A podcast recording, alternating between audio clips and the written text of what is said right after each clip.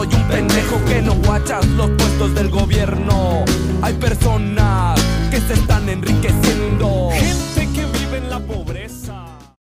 Hola, les damos la bienvenida a un episodio más del podcast de Red Lea. Mi nombre es Marco Díaz y hoy vamos a tocar un tema muy importante relacionado con las protestas estudiantiles ocurridas en Perú durante las últimas semanas. El pasado 9 de noviembre, el Congreso peruano aprobó la vacancia del entonces presidente Martín Vizcarra, aduciendo incapacidad moral permanente. De forma inmediata se declaró presidente de la República el diputado Manuel Merino, quien un día después asume el mando del Poder Ejecutivo. Estas acciones del Congreso desataron un estallido social con múltiples y multitudinarias manifestaciones en varias ciudades de Perú, con un rol fundamental de los movimientos estudiantiles. El 15 de noviembre, la represión policial contra las protestas ocasionan el asesinato de dos estudiantes peruanos, Brian Pintado Sánchez e Inti Sotelo Camargo. Este último estudiante de la Universidad Nacional Mayor de San Marcos, a raíz de estos lamentables acontecimientos, Merino renuncia a la presidencia y el Congreso elige un gobierno de transición presidido por el ingeniero Francisco Sagasti. Para hablarnos desde la perspectiva estudiantil de estos hechos, hoy nos acompañan Vania Díaz, Claudia Caro Sánchez y Yumira Yaques, estudiantes de Historia del Arte de la Universidad Nacional Mayor de San Marcos. Chicas, muchas gracias por acompañarnos. Gracias a ti. Gracias, Mara. Perfecto. Bueno, aprovecho para hacerles la primera pregunta. Más allá de estos acontecimientos puntuales que mencioné, ¿qué es lo que está pasando en Perú? Bueno, eh, creo que para rastrear un poco los inicios de esta crisis, eh, en realidad eh, es necesario ir como que 30 años atrás y hablar un poco sobre Alberto Fujimori. Alberto Fujimori fue presidente desde los 90 hasta más o menos el por 10 años aproximadamente, se quiso reelegir una tercera vez, pero lo, importante de, mencionar su gobierno es de que él, pues, en el primer año eh, realiza un autogolpe, él cierra el Congreso y eh, de esto va a resultar eh, la Constitución del 93, que es básicamente uno de, los grandes problemas o lo que ha ocasionado lo que está pasando ahorita, porque hay muchas este, leyes que se han tratado de malinterpretar, incluso en el campo estudiantil hay muchas cosas que, la Constitución está permitiendo y, que hay muchos vacíos de los cuales mucha gente se está aprovechando, ¿no? Eh, si bien el gobierno de Fujimori termina, lamentablemente dentro de, eh, la política peruana todavía este, sus grupos siguen teniendo poder, ¿no? Dentro del Congreso todavía siguen habiendo este, fujimoristas, incluso su hija se ha intentado reelegir, se ha intentado elegir como presidenta varias veces.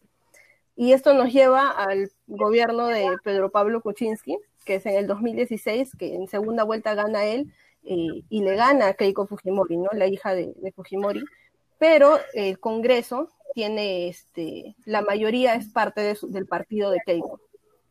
Entonces, Aquí es cuando empieza esta serie de, propuestas de vacancia, ¿no? Primero consiguen vacar a, Kuczynski, eh, viene su, presidente, su vicepresidente, que es eh, Martín Vizcarra, y después de varios intentos, porque él tiene, muchos, este, muchas denuncias por corrupción eh, que son muy, incriminadoras, ¿no?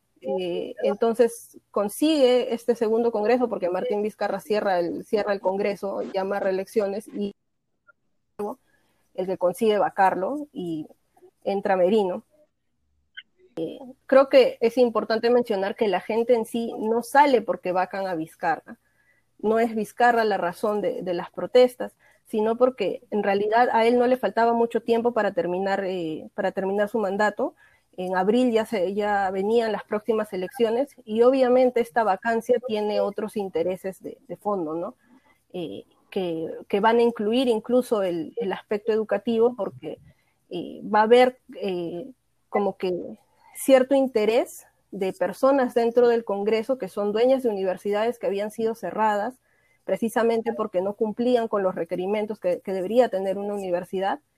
Eh, quieren otra vez volver a abrirlas, eh, de alguna manera coercionando eh, la SUNEDU, que es la, intendencia que, más o menos hace, hace las leyes, ¿no? Ahorita para las universidades, con todo esto de la ley universitaria, que también es un poco cuestionable, ¿no? Pero obviamente hay, hay, habían muchos intereses particulares para que se dé este, este golpe de Estado, que básicamente fue un golpe de Estado a pesar de que el Tribunal Constitucional se lavó las manos y, no quiere reconocer o simplemente se hizo de la vista gorda respecto a este vacío este, en la ley de, la Constitución del 93 que se habían aprovechado para, para realizar la vacancia.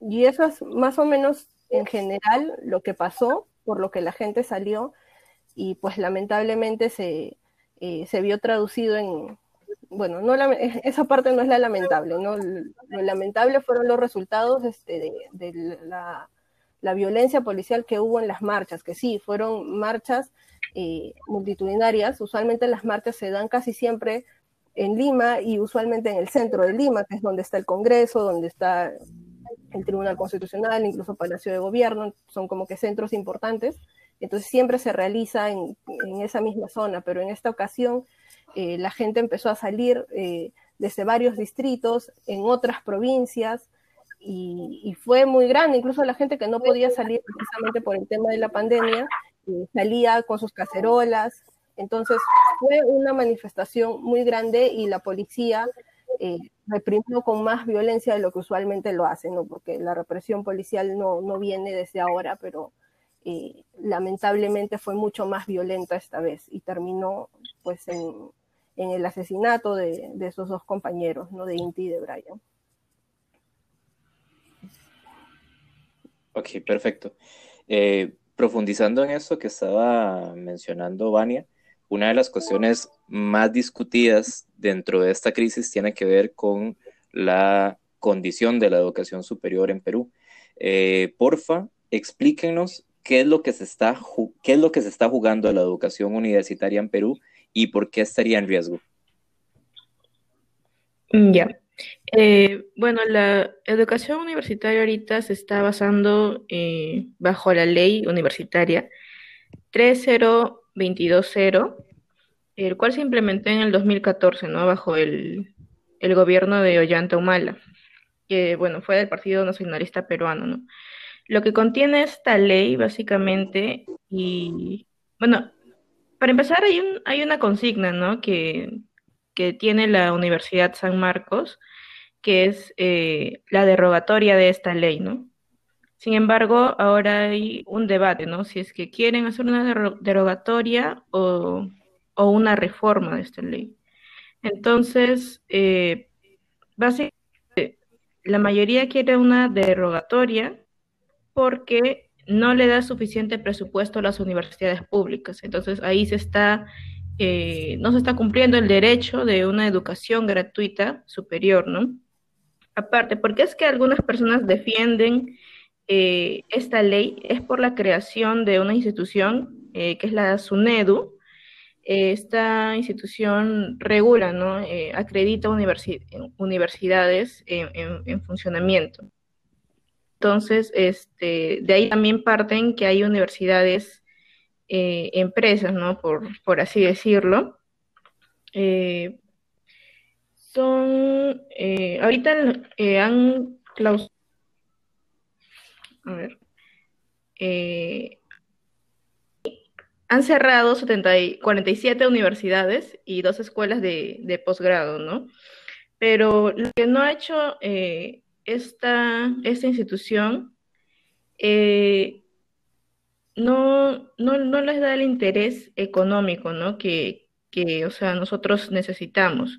Eh, eh, solamente ha, regulado estas universidades, pero no ha frenado la creación de estas nuevas universidades, ¿no? Entonces, esto es lo que defienden algunos compañeros, ¿no?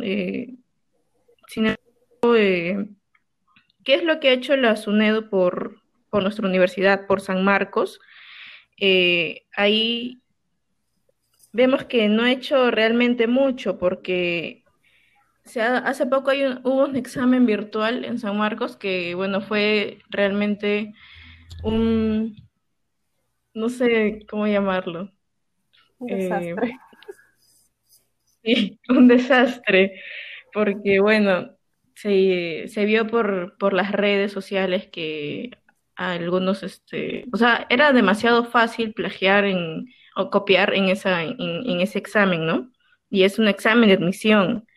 También, este, acreditaron la Universidad de San Marcos, pero eh, nosotros vemos ahora, ¿no? Que no hay una buena infraestructura en, en, la universidad, ¿no? Entonces, este, esta acreditación fue básicamente como para dar un ejemplo, ¿no? Y lo peor de todo es eh, la creación de la Escuela de Estudios Generales.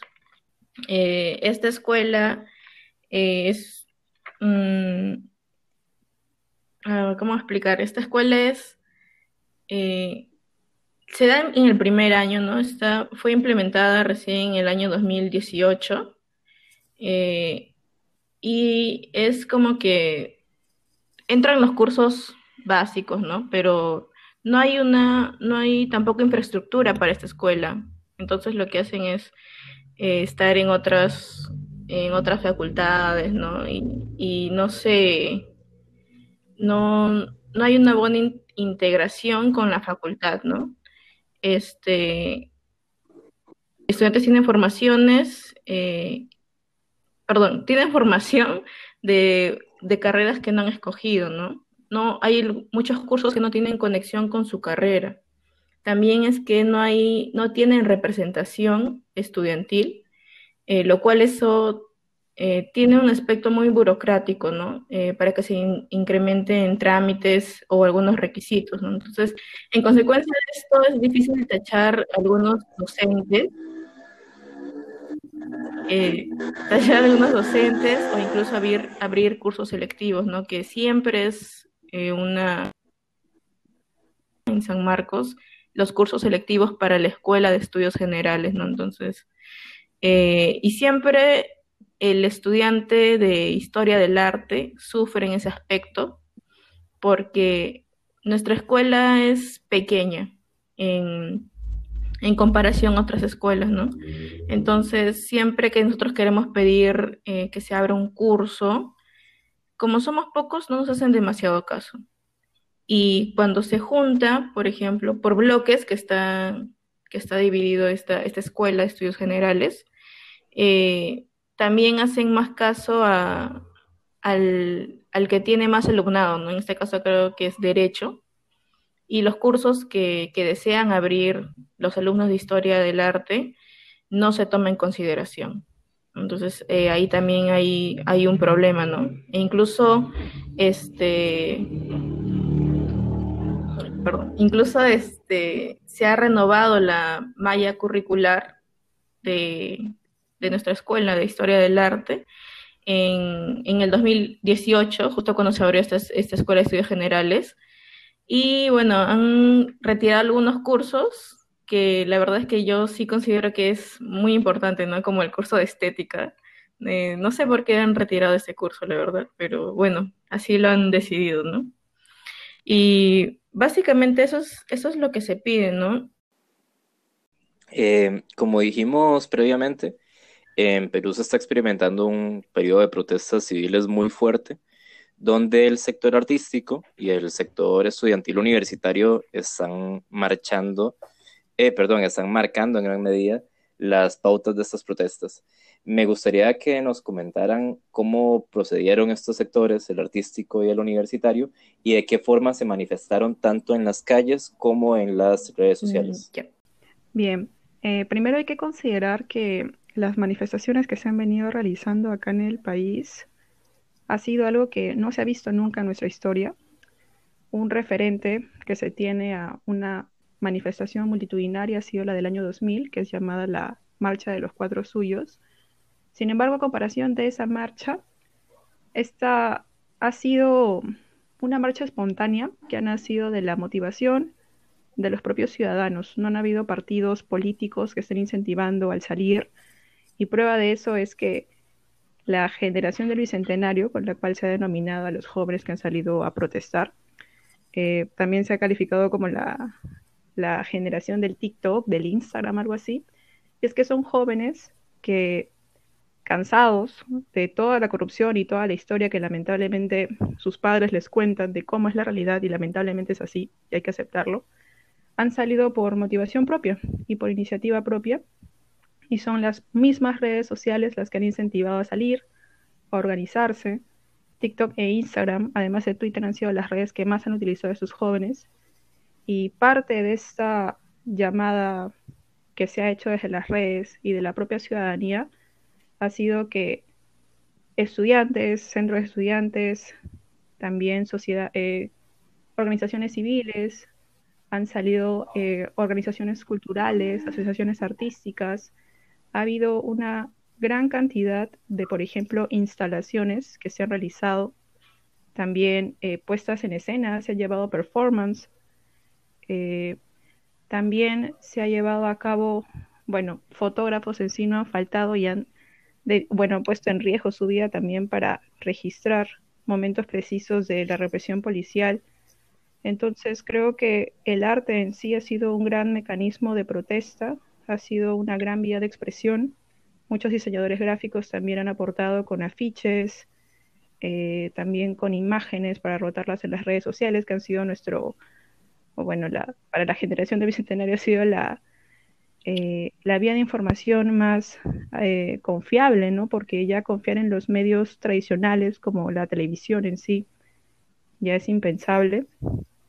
Entonces, el arte ha sido, ha sido eso y además también los jóvenes universitarios han sido los que han puesto su vida en peligro para defender sus principios e ideales democráticos, lo cual ha sido bastante admirable se ha habido una autogestión maravillosa, eh, se ha contado con jóvenes que han sido voluntarios para desactivar bombas, imagínate.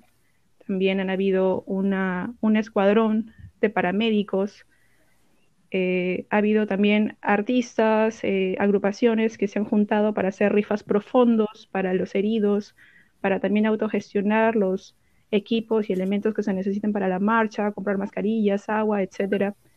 En sí es algo que eh, no se ha visto antes, ¿no?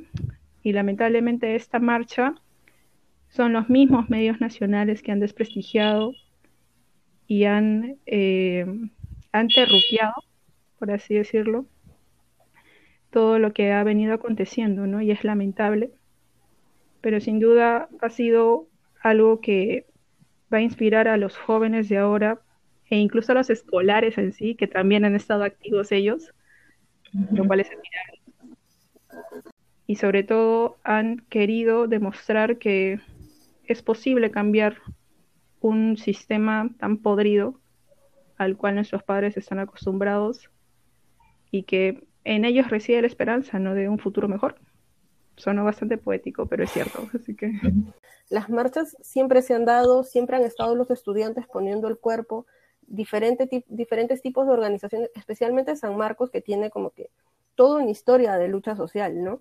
Eh, y que lamentablemente los medios tradicionales siempre eh, han buscado la manera de hacernos quedar como si fuéramos los violentos. De alguna manera ha despertado este, la conciencia de la gente a decir de que, ok, de verdad, de repente sí hay represión policial. Creo que mucha gente ha sido como que su primera experiencia eh, con, con, este tipo de situación. O sea, creo que las tres que estamos acá en algún momento hemos participado en marchas anteriores y lo hemos visto, pero obviamente lo que ha pasado ahora ha sido ya, ha, sido demasiado violento y ha sido mucho más, ha escalado demasiado más, demasiado de lo que se vio antes, ¿no? Entonces la gente se está dando cuenta de que, de que este, este terruqueo, como le llamó mi compañera, que en realidad es, bueno, acá en, el Perú se vivió una época por los 90 eh, 80s, 90s, este, conflicto armado interno, donde sí pues hubieron terroristas, y digamos que todavía es una, una herida que no, no, termina de cicatrizar y que muchos políticos se la han agarrado para, eh, de alguna manera, hacer quedar mal a la gente que, que protesta, o sea, lo hacen ver como terroristas y lo dicen abiertamente, lo cual prácticamente es un delito porque es difamación, y especialmente los alumnos de San Marcos tenemos ese estigma porque siempre estamos presentes en cualquier tipo de manifestación social, tenemos ese estigma de que allá están asociados con el terrorismo. Y creo que lo, si hay algo positivo que ha salido de, de esto ha sido que la gente se está dando cuenta de que, de que no, no es así. Estamos despertando, ¿no? Yo para agregar algo, eh, con respecto a las manifestaciones artísticas, eh, me parece que en esta, en esta última eh, marcha se ha visto bastante sobre ello, ¿no? A diferencia de otras protestas anteriores, porque hubo un día en el cual básicamente todo sobre expresión cultural, ¿no? realizaron murales en, homenaje ¿no? a los dos compañeros eh, asesinados. También realizaron una escultura, ¿no? Eh, una escultura efímera.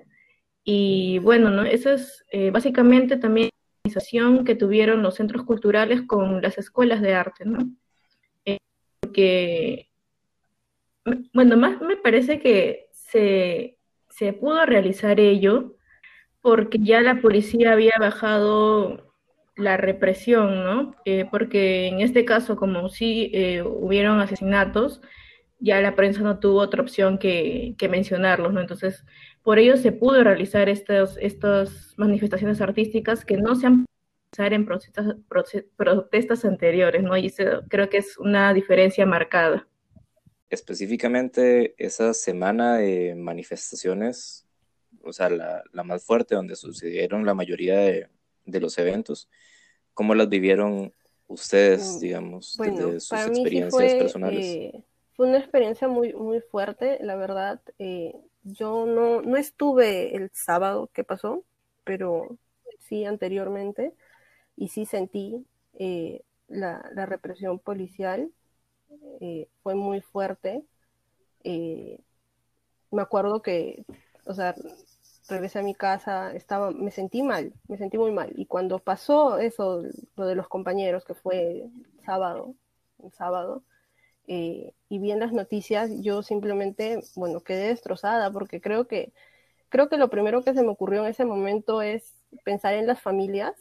Es como que uno va a una, una, una marcha para de repente eh, exigir algo, ¿no? Pedir justicia por algo y nadie se imagina que, que puedes terminar así y al menos a mí sí, yo sí me sentí como que muy afectada este, psicológicamente, por así decirlo, eh, y con mucha cólera después, y especialmente ahora, porque creo que eh, lamentablemente estamos como que un camino muy largo para conseguir justicia, no solo por, por, por Inti y por Brian, sino por eh, la gente que ha resultado herida, que muchos pues probablemente tengan tengan secuelas de por vida, ¿no? Eh, ha sido muy fuerte, algo que, como digo, yo he participado en marchas anteriores, eh, me he sentido reprimida por la policía anteriormente, pero creo que lo que se vivió en esos días eh, es algo que no, no me había pasado y que no pensé que pudiera pasar. Al menos eso por, por mi parte. Sí, este, con respecto a mí, bueno, yo soy parte del Centro de Estudiantes de Arte, entonces me tocaba organizar ¿no? a, los, a los estudiantes eh, y ver sobre todo la seguridad ¿no? de ellos, porque bueno, en, estas, en estas marchas hubo bastantes desaparecidos. Compañeros eh, llegaron a pensar que yo estuve desaparecida porque, bueno, justo el sábado 14. Bueno, yo asistía a las cuatro primeras marchas que se convocó y también asistí el sábado, ¿no? Entonces eh, yo siempre mandaba mi ubicación a, mis amigos para que, bueno, estuvieran pendientes por si algo pasaba. Y estuve incomunicada, ¿no? Por un tiempo, porque, bueno, estaba en una zona roja, por así decirlo, ¿no? Entonces eh, se preocuparon mucho mis compañeros, ¿no? Y, e hicieron avisos, ¿no? Pero bueno, me reporté, entonces eh, de ese momento también se generó una mejor organización por parte del Centro de Estudiantes de Arte también, ¿no? Para estar, eh, para monitorear a los estudiantes que vayan a, a, la marcha, ¿no? Entonces, este, eh, nuestra junta eh, asistió ese día, el sábado, y justo el día siguiente teníamos asamblea para, para armar un pronunciamiento sobre esta situación.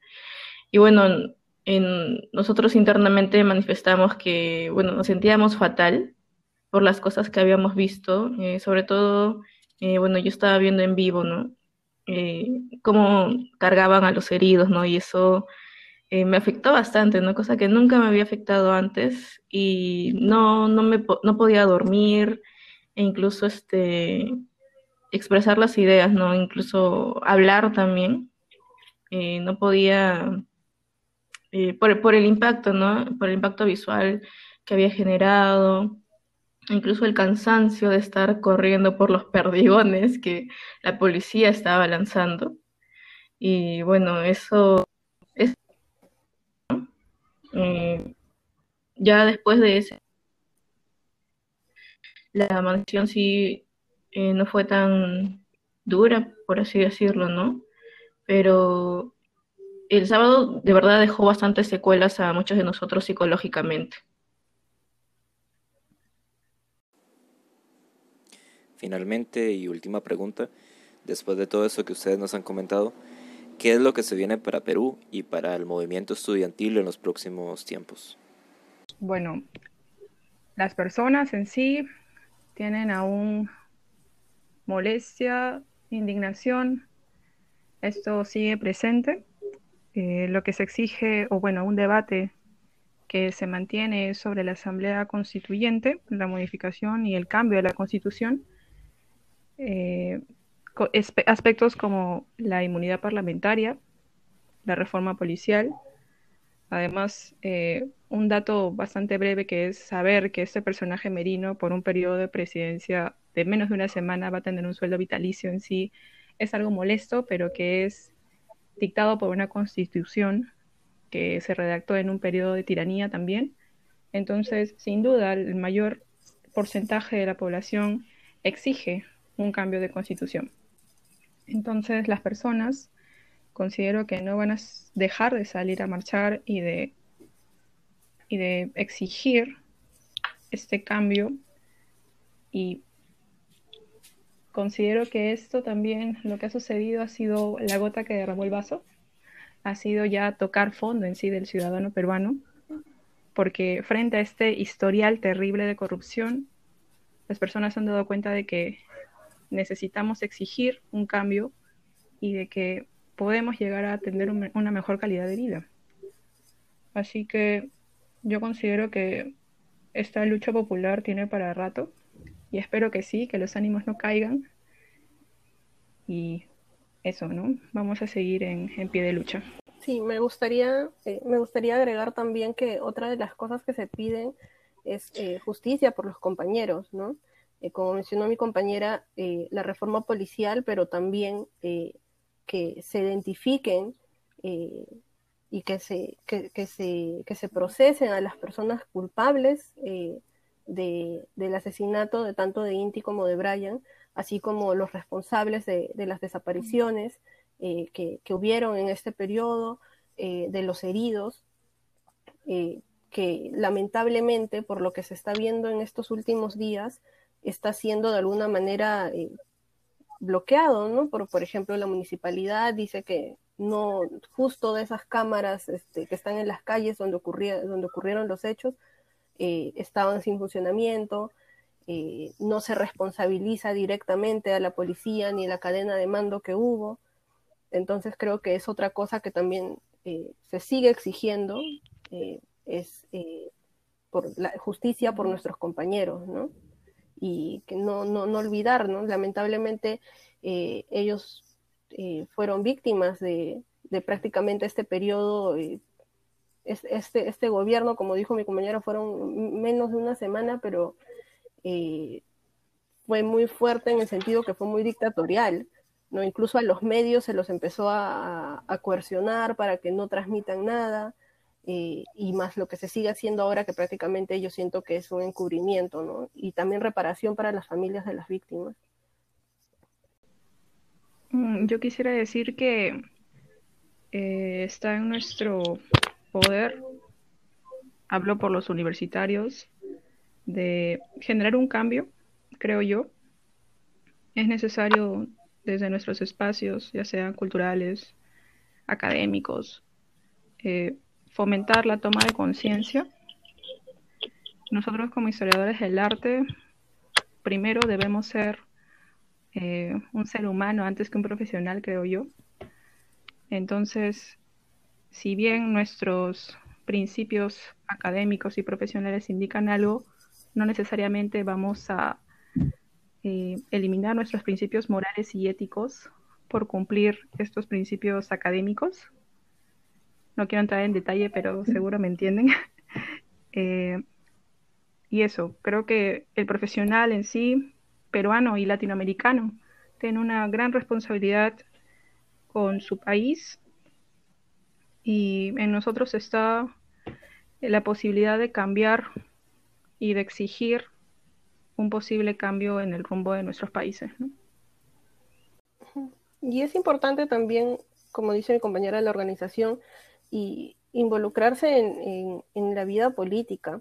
No necesariamente ser un político, pero sí estar consciente de las cosas que pasan, porque mm, yo creo que un buen profesional no solo puede, especialmente un profesional de, humanidades, ¿no? de historia del arte, eh, no, no, debería solo estar enfocado en, en, sus estudios y quedarse ahí, porque al ser una carrera de humanidades, precisamente eh, no podemos ser indiferentes a lo que está pasando a nuestro alrededor. Y creo que es importante eh, meternos en estas cosas, organizarnos, porque básicamente somos nosotros los que ya estamos saliendo de la universidad, los que recién van a entrar, los que, los que vamos a poder realizar estos cambios dentro de nuestra sociedad, ¿no? Y que, que son necesarios, no solo para nosotros mismos, sino para las futuras generaciones. Bueno, con este último comentario cerramos el episodio del día de hoy, agradeciéndole de nuevo a Yumira, a Vania y a Claudia por compartir con la red sus opiniones y testimonios sobre lo que está pasando en Perú. Como ustedes mismas lo indican, la lucha continúa y de parte de la red les enviamos nuestro apoyo para lo que sea que necesiten en el futuro. A quienes nos escuchan, las gracias por seguirnos y en especial un saludo enorme para toda la comunidad estudiantil de Historia del Arte en la Universidad San Marcos, allá en Lima, Perú. Nos escuchamos la próxima. Chau, chau. Gracias.